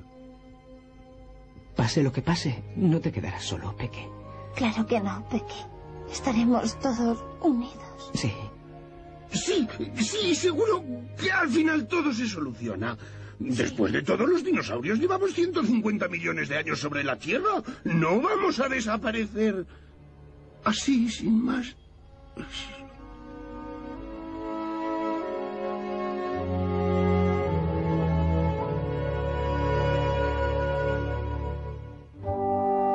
¿Te imaginas un mundo en el que los nerds tienen superpoderes? Chicos, puedo detectar redes Wi-Fi sin contraseña en un radio de 50 kilómetros. Yo puedo entender a Lacan de una leída.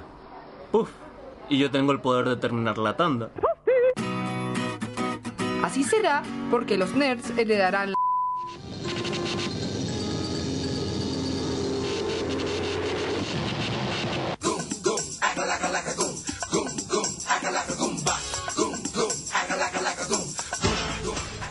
Y estamos en otro bloque de los nerds heredarán la tierra, escuchando esta canción que eh, forma parte de la banda sonora de la horrible película de Super Mario.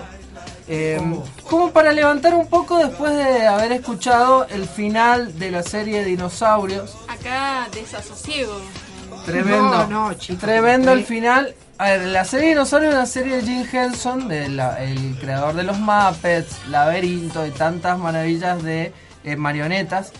Eh, que bueno, es una sitcom, seguramente muchos la vieron, una familia eh, de marionetas que en realidad es una familia de dinosaurios que vivían en Pangea. Pero bueno, como todos sabemos, los dinosaurios se extinguen y como en realidad la serie mezclaba como la realidad, eh, la, la sociedad, una, una parodia de la sociedad contemporánea con el mundo de los dinosaurios, al final tiene un mensaje ecologista. El padre de la familia de dinosaurios prueba un eh, eh, es como un herbicida con la empresa por la que trabaja porque tienen un problema con las enredaderas y eh, la empresa resuelve, decide resolverlo con el herbicida este que termina generando una catástrofe ambiental y termina después produciendo, digamos, lo que va a llevar a la extinción de los dinosaurios. Entonces, finalmente la, la serie termina así. Se extinguen por un problema ambiental, no porque cae un meteorito. Entonces termina siendo una reflexión sobre el medio ambiente que me parece muy bella, pero al mismo tiempo es uno de los finales más tristes de las de, de las series de este tipo que existen. Tomando en cuenta que es casi una serie infantil, dinosaurio. Es para pasaban todo en- público. Está bien, pero la pasaban en, en canales infantiles. Yo la veía de niña en no sé qué canal. Es muy progre además para la época porque es el, es el momento donde donde empieza mucho, el, o sea, ya existía, ¿no? Pero el tema de la militancia por los derechos ambientales, etcétera, como que está en auge. Así que es la misma época del Capitán Planeta, obviamente. Eh, así que bueno, lo recordamos y eso me sirve de puntapié para hablar un poco de los dinosaurios en la ficción.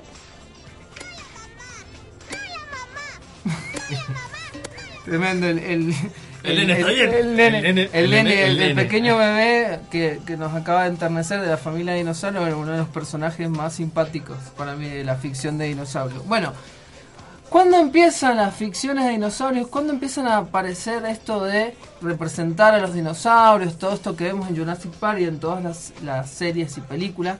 Eh, no hay muchos más antecedentes, digamos, se, se conserva muy poquito eh, antecedentes a lo que fue Viaje al Centro de la Tierra, que es como la primera obra donde aparece este tema de los dinosaurios, viajan a la- al centro de la Tierra y ahí La teoría de la tierra hueca. Claro, la teoría de la Tierra hueca, donde ahí se conservan los seres anti eh, prediluvianos, como decía Verne ahí en, en- en esa novela. Eh, de ahí podemos saltar a otra novela que es muy importante, que es eh, El Mundo Perdido de Arthur Conan Doyle, de 1912, que de ahí toma el nombre la, la película de Jurassic Park, la 2. The Lost Eh, World. The Lost World, El Mundo Perdido, donde aparece un plot, digamos, un argumento que se empieza a repetir muchísimo en todas las ficciones de dinosaurio, que es una expedición de un, de un arqueólogo, un investigador, a una meseta en el Amazonas, donde ahí viven los animales prehistóricos. Y entonces es básicamente una historia un poco de supervivencia, un poco de investigación. Ese esquema se repite muchísimo en un montón de ficciones. Tenemos, eh, por ejemplo, en la década del 50, la primera formación del Escuadrón Suicida, cuando no eran villanos. Era un cómic donde era la clásica historia de ciencia ficción de un científico, una enfermera.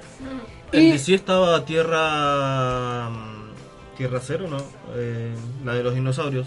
En DC, Superman, Mundo, Dinosaurios. Mundo Dinosaurio. Bueno, Eh, eso, es- eso es... creo en que DC es- Comics. Sí, bueno, eso es posterior. Creo que ese mundo de los dinosaurios se empieza a armar a través de estas intervenciones de Suicide Squad, de otros personajes que iban a el- la tierra de los dinosaurios. Había una isla donde habían dinosaurios. A veces por cuestiones espaciotemporales llegaban a la tierra, eh, digamos al presente, los dinosaurios. Em, hay un cómic muy importante de esta misma década, del 50, de 1956, que es Turok. Turok en realidad era un nativo americano, un indio en este cómic, que eh, de pronto aparece un mundo de dinosaurios y tiene que sobrevivir. Eh, esto después en, lo- en los 90 se hicieron una reedición, digamos una remake de estos cómics. Se volvió a contar la historia de Turok, ya más moderna. eh, y después Acclaim compró estos cómics que eran de Valiant. Valiant eran los que publicaba Turok. Y eh, ¿sí? Es gracioso como el logo de Acclaim tenía un lagarto.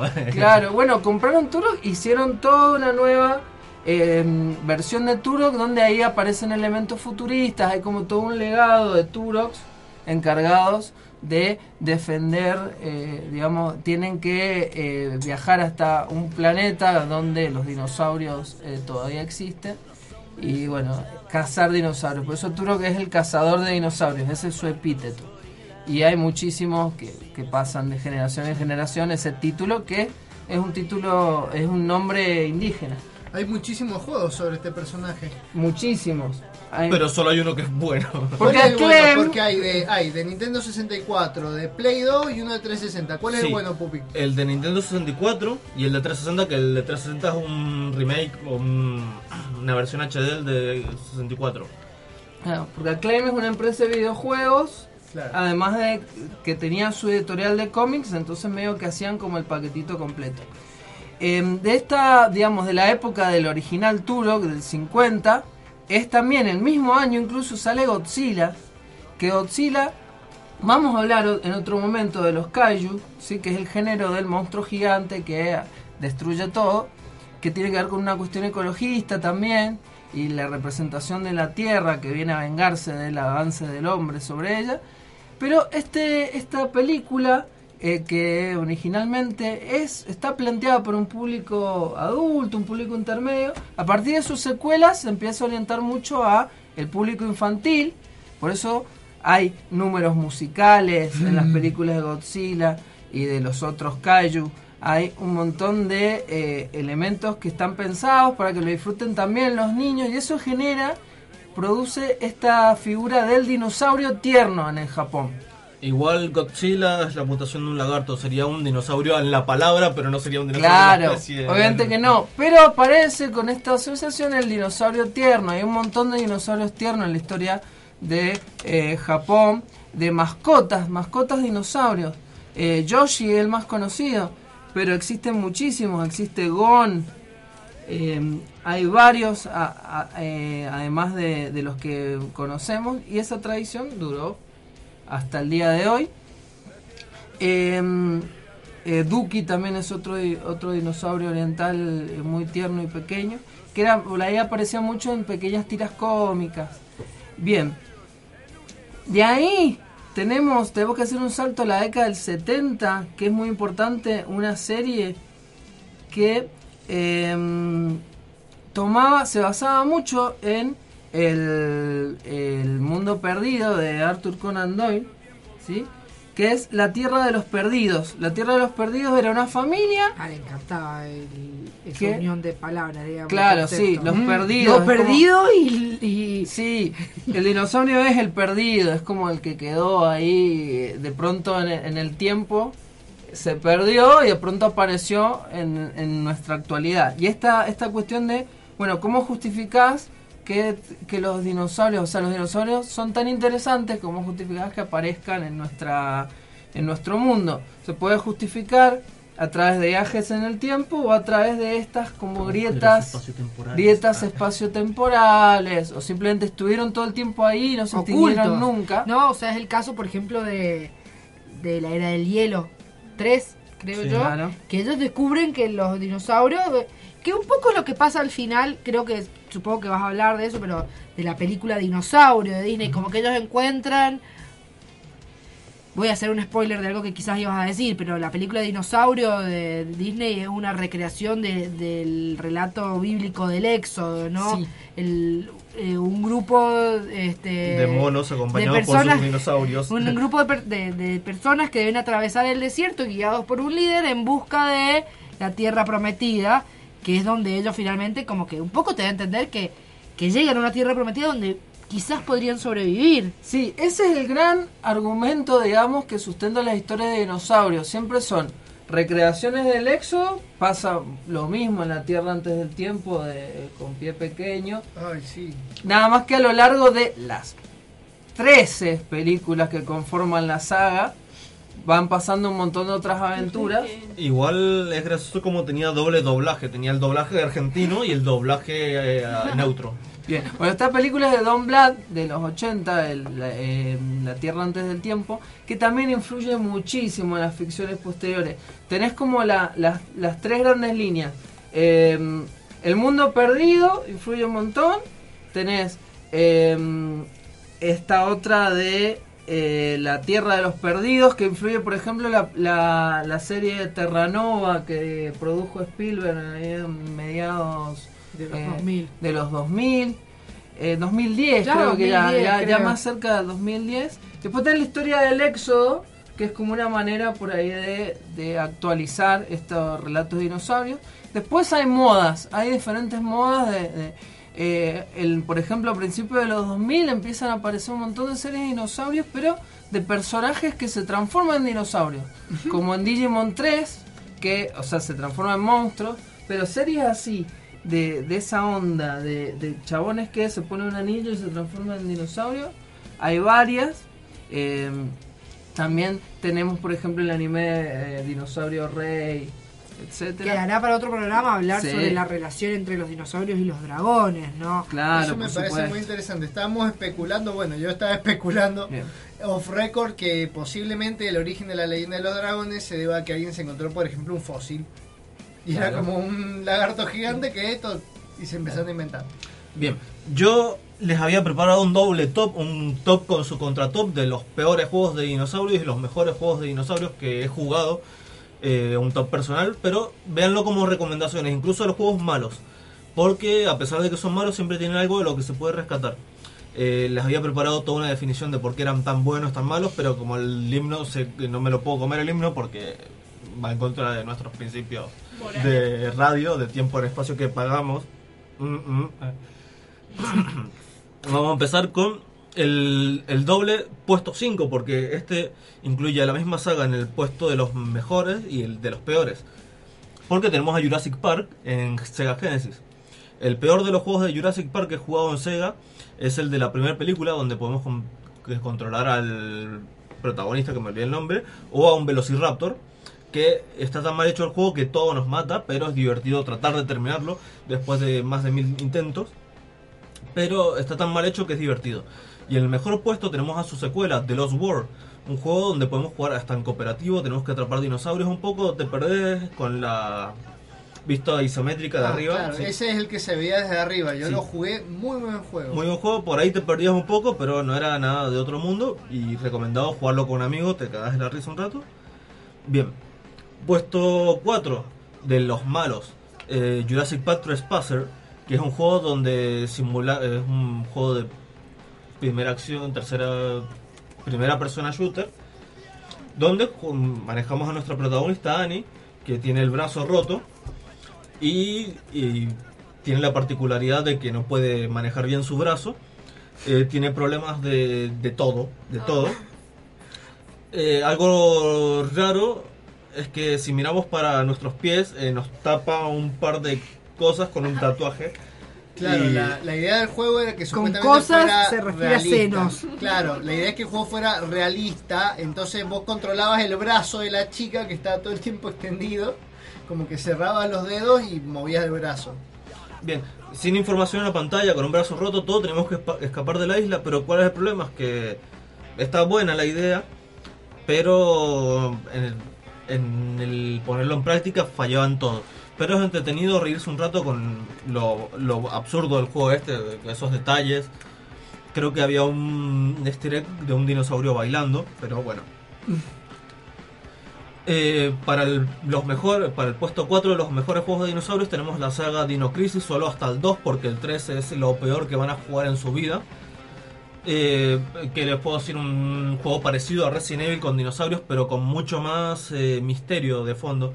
No tan plagado de bichos por todos lados donde te ataca un poco el... Me va a atacar en cualquier momento pero nunca me ataca. Un juego bastante bueno. El primero salió para PC por si lo quieren jugar y tienen Windows 98 instalado porque no es compatible con XP. Pero ahí está, recomendado para que lo jueguen. Y lo rejueguen una y otra vez. El 2 no me gustó tanto, pero el 1 es el mejorcito para mí. En el puesto 3 de los malos tengo a Primal Rage, el de Sega, el de Sega Genesis, que es un juego de tipo Mortal Kombat, donde peleamos no solo con dinosaurios, sino con algunos gorilas en una tierra post-apocalíptica. Lo único divertido que me encantaba del juego ese era que hay gente que te reza mientras estás peleando y te los puedes comer. Y es como lo más divertido del jueguito. El- la versión de Sega, porque tuvo otras ediciones que estaban menos rotas. Eh, tenía un desbalance, te elegías al dinosaurio rojo y ganabas tocando un botón. Bien, en el puesto número 2 de los mejores, desde el puesto número 3, eh, tenemos el juego de King, Kong, pero el último que salió, que mezclaba eh, de aventura y de eh, first person shooter. Podíamos manejar tanto a King Kong como el protagonista de la película, que me olvidé el nombre. Eh, y fue como lo que nos necesitamos después de Turok, que Turok dejó de sacar juegos. Después con el peor juego de mm, el segundo puesto tenemos a Godzilla. No es un dinosaurio, pero bueno, es Godzilla. Eh, salió un juego de pelea de Godzilla, Godzilla Unleashed, que Maravilloso. sí, en parte. Pero lo curioso fue su versión de Nintendo DS, que dejaba de ser un juego de pelea y era un beat'em up. Y ni siquiera de, de izquierda a derecha, era de pasillo, recto, y es horrible. O sea, El de, el de pelea era medio malo, pero me pareció re pero era divertido. entretenido, era entretenido. Después, vamos a 1995, tenemos un juego llamado Bermuda, Sí- eh, Síndrome de Bermuda, donde estamos en la guerra, nuestro avión es estrellado y nos salva del triángulo y nos lleva a un mundo post-apocalíptico donde no donde rescatamos a una mujer que está a punto de ser comida por un dinosaurio y tenemos que averiguar por qué le estaban sacrificando y todo eso. Y es como una aventura en video gráfica de plataformas como Dragon Slayer, si lo han jugado, que vamos tomando acciones mientras es un plataformeo ahí medio raro, es curioso y es un juego bastante viejo pero recomendado. Si lo van a jugar, lo jueguenlo con adultos porque tiene desnudos parciales porque... Jueguenlo con adultos. ¿Y si soy adulto? no, no lo jueguen con menores. eh. Tiene desnudos parciales aunque son puros píxeles, así que no... no- Claro, creo que ese pixel es un pezón. No es como en Tomb Raider que nos dejaban más triangulado a la idea. En Tomb Raider, de alguna manera, eh, el dibujo era lo que le ponían énfasis. Sí, bueno, eh, con el puesto uno de los malos tenemos uno que se llama Dino Master, es un aburridísimo clon de Pokémon que no llegó a nada y era hasta aburrido verlo, o sea, ni siquiera Oh, jugarlo. O sea, ya te aburría solo ver la tapa. Y con el primer puesto tenemos a Turok, como tiraron el spoiler recién, tenía toda una explicación re larga que estaba basada en el cómic y todo eso, pero ya me lo, me lo spoileó Paul. Pero yo fui, soy y seré Manuel Pupicatania, su viajero de tiempo favorito. Yo espero verlos la próxima semana para esperar a que no nos comamos el himno. Y Angie. Bueno, eh, antes de despedirme, decir que yo una de niña jugaba un demo nomás porque no tenía el juego uno que se llamaba Dino Park Tycoon, una cosa así, y era una especie de. Vos tenías que armar tu propio eh, Jurassic Park, digamos. Compraba, pero yo solo tenía el demo, entonces eventualmente cuando me estaba empezando a ir bien siempre se terminaba, bueno. Eh, yo soy Minerva Macanji, una tristísima, un tristísimo recuerdo esto. Acá nos recuerdan uno que no mencionaste, un juego muy importante de dinosaurio, nos dice Gabriel, el dinosaurio de Google Chrome. Amo eso, amo que cuando se corta internet como que volvemos a un estado primitivo en el cual vemos un dinosaurio Corriendo en la llanura. Claro. Tal vez nunca se me ha cortado el internet, ¿no? Claro, hasta hace que ya no quieras que te vuelva el internet. Bueno, un saludo a todos nuestros eh, Oyentes. oyentes. a todos nuestros oyentes del grupo que nos han, han estado bastante participa- participativos hoy. Gabriel, sobre todo, que evidentemente es un experto de- dinosaurios. Eh, debimos haberlo invitado a él directamente desde un principio. Este, a León Woffet. Eh, Mauricio. Mauricio, bueno, Miriam estuvo escribiendo más temprano. Bueno, nuestro bien. amadísimo, que te debemos por siempre el corazón, Vaca Heavy, ahí este, escuchando, Emocionándose. emo- emocionándose con ese final terrible de los, de los dinosaurios. Y bueno, nos veremos no el próximo lunes, Ah, sino el otro, cierto, porque es feriado y no hay programa.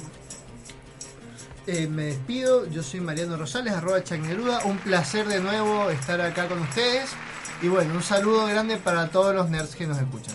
Un saludo muy especial al Deca, que hoy fue como el operador. Se convirtió maestro. en héroe el Deca. Sí, bueno. Bueno, yo soy Luna Narresti, alias Lara Blanco, y me acuerdo de un juego en el Family que era, digamos, tenía el cartucho de un Jurassic Park Sí. que jamás lo entendí. Digamos que no... en- no Eh. Me parece que debe ser ese, el que estuvieron hablando ustedes. Sí, el primero creo que salió también para, para NES y Super NES. Pero jueguen el de Titanic. Es una copia trucha de Titanic para la Family. De- ahí también hay dinosaurios, justo me acordé. Titanic y dinosaurios. Titanic, Titanic. Bien, es algo que lo sabremos en otro programa, que debemos buscar un programa solo para explicar eso. Bien, mi nombre es Paul Novelola, arroba mosca covalente, siempre es un placer estar en este programa. Un saludo a todos los nerds que nos escuchan del otro lado. Y Cuando despertó el dinosaurio todavía estaba allí heredando la tierra porque era nerd. ¿Por qué? Porque, los nerds se heredarán la tierra.